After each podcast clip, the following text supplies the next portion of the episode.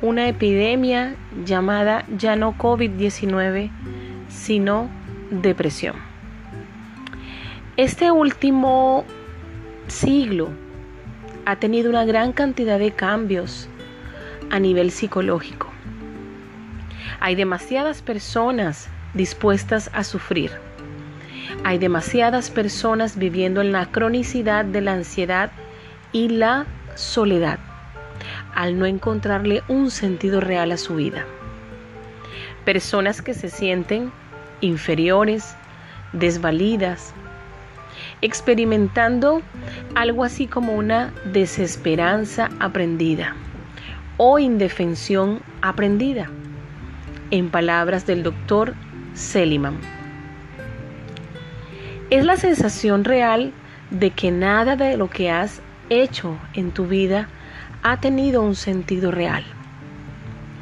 Podríamos decir que muchas de las personas que nos topamos en la calle, en nuestros trabajos, nuestros amigos y familiares, están viviendo una oscuridad emocional y psicológica, quizás al margen de una sociedad bulliciosa que se muestra acelerada, atribulada y la cual no permite que muchas de estas personas muestren realmente lo que llevan por dentro. Es de verdad agobiante para muchos seres humanos experimentar la indiferencia de los otros, de una sociedad que te absorbe y que en muchas ocasiones te exige. Te exige tanto que la presión llega a ser mucho más alta que las posibilidades que tienes para cumplirla. Algo así como no tener la capacidad real, emocional, de enfrentar tantas demandas sociales, tantas demandas a nivel laboral, a nivel escolar y en muchas otras dimensiones de la vida. Cabe resaltar que en varias ocasiones se habla de la depresión ya no solo como un estado psicosomático en el ser humano, sino como una condición que prácticamente le fue heredada a algunas personas. Hoy quisiera dar mi punto de vista. Creo en gran manera que la depresión ha sido en muchas personas aprendida. Y me remito a este concepto cuando pienso en que hay niños y jóvenes que aprenden a sentirse desvalidos porque provienen de familias donde muchas veces los padres, adultos familiares y cuidadores viven en desesperanza. No han sabido enfrentar las oscuridades y los momentos difíciles que como seres humanos debemos emprender y debemos enfrentar. Por eso creo que se ha esparcido por el mundo como una epidemia global silenciosa a la que muchas personas llaman de manera despectiva eh, la depre, quiere llamar la atención. Perro que ladra no muerde para referirse a aquellas personas que muestran deliberadamente deseo de acabar con sus vidas. Pero por otro lado tenemos las estadísticas que nos muestran que efectivamente muchas de las personas que intentaron suicidarse lo lograron y muchas otras intentaron una y otra vez. Sus esfuerzos fueron infructuosos. Pero queda la pregunta, ¿algún día lo lograrán? Está en sus mentes el deseo latente de volver a hacerlo y esta vez no fallar. Por eso te invito, te invito de corazón a que busques desde tus entrañas el sentido real que tu vida cobra solo porque tú mereces ser feliz. Esa es una primera verdad y una gran premisa. Quizá lo que es mejor nos podría ayudar a prevenir caer en tristezas profundas y llegar a un punto de no retorno es entender que vinimos a ser felices y que en esa condición de ser felices no todo será color de rosa, pero se trata de entender que aquello que no es color de rosa, yo puedo transformarlo y volverlo un aprendizaje para mi vida y ponerlo en práctica en futuras situaciones que me exijan mayor entereza, fuerza, seguridad y esperanza. Creo que muchas personas, muchos individuos en el mundo están dormidos en un concepto de depresión que va más allá de una condición psicológica o psiquiátrica. Creo que muchos seres humanos se han acomodado en una zona de confort sin T, conformismo.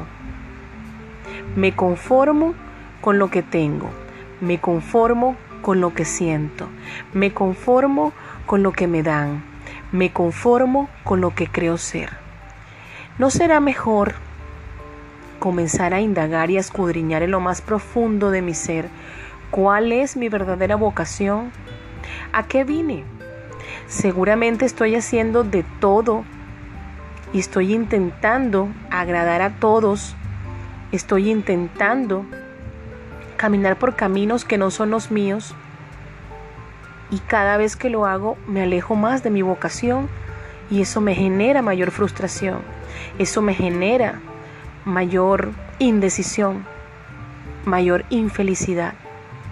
Estoy convencida, amigos, que personas valiosas, personas con grandes propósitos y con grandes dones, están distraídas, entristecidas, caminando y navegando a contracorriente, queriendo ser un poco más de lo que son los otros y olvidando la esencia misma de aprender a ser justamente lo que fui llamado a ser. La vocación vendría a ser entonces una vacuna perfecta si no la única, por, porque seguramente van a haber muchas otras, sí una bien importante para contrarrestar ese flagelo llamado depresión, como un concepto que se ha puesto de moda, porque no todo lo que vivimos y no todo lo que observamos es realmente depresión. Hay personas que están en estados complejos de melancolía, siendo apachurrados y despedazados por un sistema en el cual no encajan. Hay personas que están buscando todo el tiempo la aceptación de los otros, en internet, en redes sociales, en chats y en cuantos otros portales, formas y modos de comunicación que nos ofrecen hoy en día una mágica, entre comillas, felicidad y popularidad. Cuando terminamos dándonos cuenta que no cumplimos con muchos de esos estándares y cuando nos damos cuenta que nuestros likes y nuestras reproducciones y las personas que me contactan a mi WhatsApp, a mi correo, quienes me encuentro en la calle, no son justamente esas personas en las que yo creí encontrar esperanza, amistad. Esas personas al final no me han dicho lo que yo he querido escuchar, ni han, ni han alabado mis logros, no han reconocido quién soy. Entonces es allí donde me doy cuenta que todo proviene de un lugar que yo desconozco. Atrévete hoy a indagar en ese lugar. Hasta hoy lo desconocías y digo hasta hoy porque me he tomado el atrevimiento de decirte que ese lugar ya lo encontraste y eres tú mismo. Limpia ese lugar. Quédate con lo que sirve. Despoja lo que no es tan bueno. Y lo que está por mejorar, vuélvelo un reto personal que tenga que ver contigo y solamente contigo. Es un regalo de ti para ti. Camina en la búsqueda de la verdadera vocación y comienza a hacer lo que realmente quieres. Anímate. Deja la pereza mental a un lado y deja de achacarle al sistema social, a los problemas del mundo, a las circunstancias, a los otros, tu propia falta de entereza y tu propia falta de amor. Amor hacia ti mismo. Amarse es reconocerse. Amarse es conocerse una vez más y una vez más y una vez más. Es un reconocimiento constante. Amar es aceptarte y amar es reinventarse. No te habrás dado cuenta en qué momento, mientras haces este sano ejercicio de conocerte y amarte, vas encontrando poco a poco tu verdadera vocación. Será algo así como el antídoto a un estado de melancolía que te ha acompañado desde siempre y que no entendías el por qué lo experimentabas. Tanto es así que entraste en, un, en una relación filial con esos estados de tristeza, con esos estados de desesperanza, creyendo que los merecías y que no te podrías despojar de ellos. Recuerda, la vocación es tu mejor antídoto, pero no hay vocación sin amor propio y no hay amor propio si no aprendes a conocerte, si no aceptas, sueltas y una vez más emprendes un camino de aprendizaje profundo donde el tema principal eres tú.